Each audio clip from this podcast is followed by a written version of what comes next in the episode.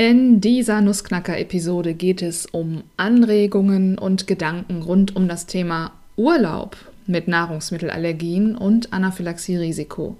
Also Urlaub trotz und mit Nahrungsmittelallergien so zu gestalten, dass er für möglichst alle Familienmitglieder möglichst erholsam wird.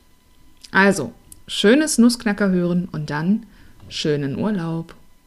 Hier ist der Nussknacker dein Podcast rund um den Alltag mit Nahrungsmittelallergien und Anaphylaxie-Risiko. Von und mit Christina Schmidt.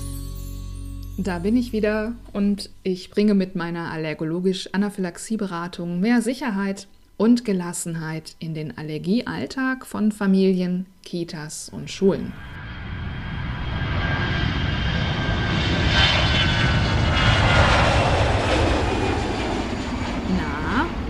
Wohin soll es denn dieses Jahr gehen im Sommerurlaub? Eigentlich ist das eine ganz normale Frage um diese Jahreszeit, also Ende des Winters, Anfang des Frühlings. Da geht man so in die konkrete Urlaubsplanung. Allerdings, ja, war das schon in den letzten zwei Jahren etwas schwierig aufgrund der Pandemie, die vielen Unwägbarkeiten. Es war ja schwierig, überhaupt irgendwas verlässlich zu planen. Ja, und jetzt gerade, also ich weiß nicht, wie es dir geht, aber mir fällt es gerade einigermaßen schwer, über so eigentlich banale Dinge, also so, ja, so Luxusprobleme wie Urlaubsplanung zu sprechen. Ähm, andererseits habe ich mich auch noch nie so sehr nach Urlaub gesehnt wie jetzt gerade. Also einfach wirklich mal rauszukommen, sich zu erholen und so zu tun, als wäre die Welt schön, so rundum schön. Ja, ähm, ach so, falls du dich jetzt vielleicht fragst, hä, warum soll das ein Problem sein, über Urlaub zu reden? Ähm, das wäre fantastisch, denn das würde bedeuten, dass zu dem Zeitpunkt, an dem du diese Podcast-Folge hörst, kein Krieg mehr in Europa herrscht und zumindest in dieser Hinsicht alles wieder gut ist. Stand heute, also ich äh, nehme auf, heute hier am 11. März 2022. Stand heute läuft Putins Angriffskrieg auf die Ukraine. Ähm, Hunderttausende Menschen, zumeist Mütter und Kinder, sind auf der Flucht. Ja, und da bekommt das mit dem Reisen irgendwie eine ganz andere Bedeutung. Also ja. Nichtsdestotrotz, meine lieben Allergie-Family-Familien haben sich unter anderem das Thema Urlaub mit Nahrungsmittelallergien dringend gewünscht. Und es passt jetzt normalerweise in die Jahreszeit und von daher greife ich es jetzt hier im Podcast und parallel in der Nussecke, also in meinem Blog auf. Und auch der nächste Online-Workshop am 21.03. wird sich intensiv diesem Thema widmen. Wenn du da tiefer einsteigen möchtest, also genauer wissen möchtest, welche Vor- und Nachteile verschiedene Urlaubsformen für NahrungsmittelallergikerInnen beinhalten können und worauf du bei der Lebensmitteldeklaration in den verschiedenen Urlaubsländern achten solltest und wie Urlaub überhaupt trotz und mit Anaphylaxie-Risiko gelingen kann, dann sei gern dabei. Den Link findest du in den Show Notes zu dieser Folge. Und als Allergie-Family-Mitglied bist du natürlich sowieso dabei. Da hast du ja quasi die Workshop-Flatrate gleich mitgebucht. Ja, du merkst schon, bei Nahrungsmittelallergien sind bei der Urlaubsplanung ein paar mehr Aspekte relevant, als nur sich zu überlegen, wo geht es denn hin und was was können wir, was wollen wir uns leisten. Ähm, es geht auch darum, wie die Verpflegung im Urlaub abläuft und wie die Notfallversorgung im Falle einer anaphylaktischen Reaktion gewährleistet wäre. Und dazu stelle ich jetzt mal die Frage, was bedeutet eigentlich für dich Urlaub? Also brauchst du vielleicht einen bestimmten Ort, der sich nach Urlaub anfühlt, zum Beispiel die Berge oder das Meer. Möchtest du in Deutschland bleiben weil du das alles kennst, die Sprache sprichst, weißt, welche Lebensmittel du einkaufen kannst? Oder sagst du, nee, ich möchte im Urlaub auf jeden Fall ins Ausland, aber vielleicht innerhalb der EU bleiben, weil in allen EU-Ländern die, äh, in allen EU-Ländern die gleichen Regeln für die Allergendeklaration gelten.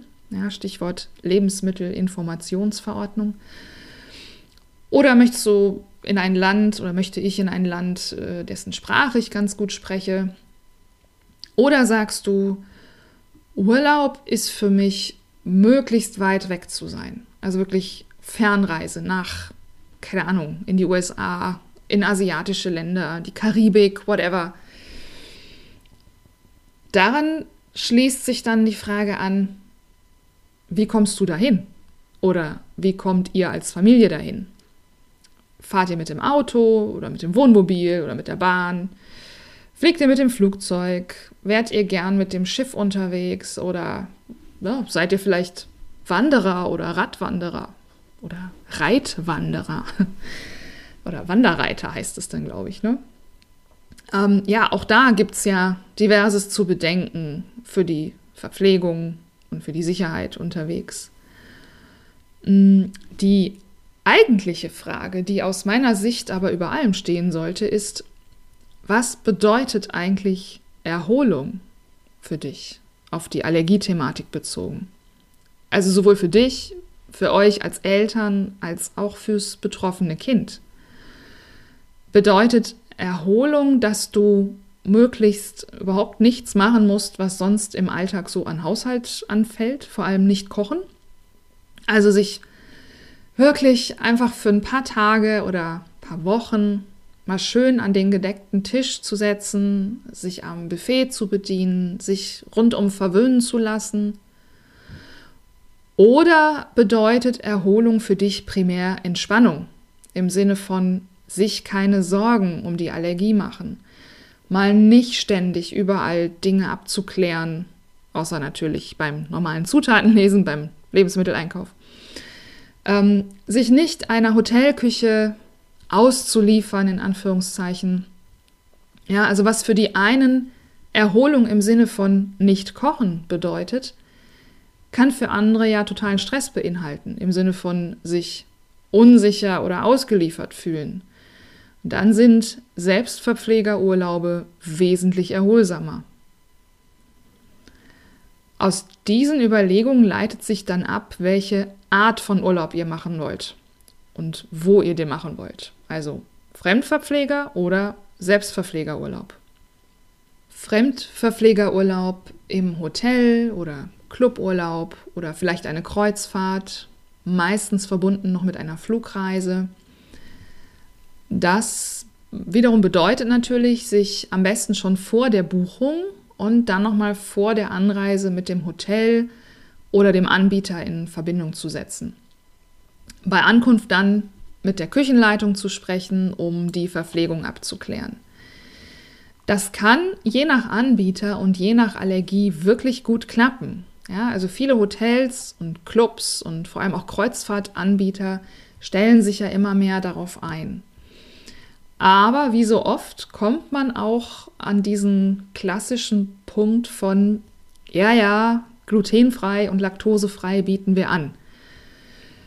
Und man muss natürlich im Hinterkopf haben, dass Fremdverpflegung und insbesondere Buffets immer ein höheres Risiko an Kreuzkontamination haben, also ein, ein höheres Spurenrisiko haben.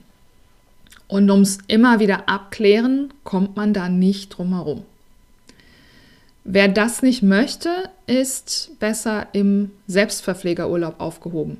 Also im Ferienhaus, in der Ferienwohnung, beim Camping, vielleicht auch in einem Apart-Hotel, also so ein Hotel, das auch Apartments mit Selbstverpflegungsmöglichkeiten vermietet.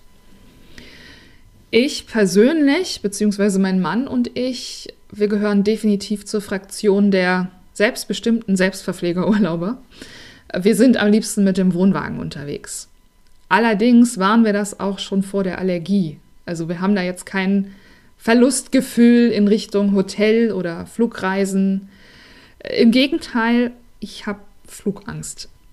ja.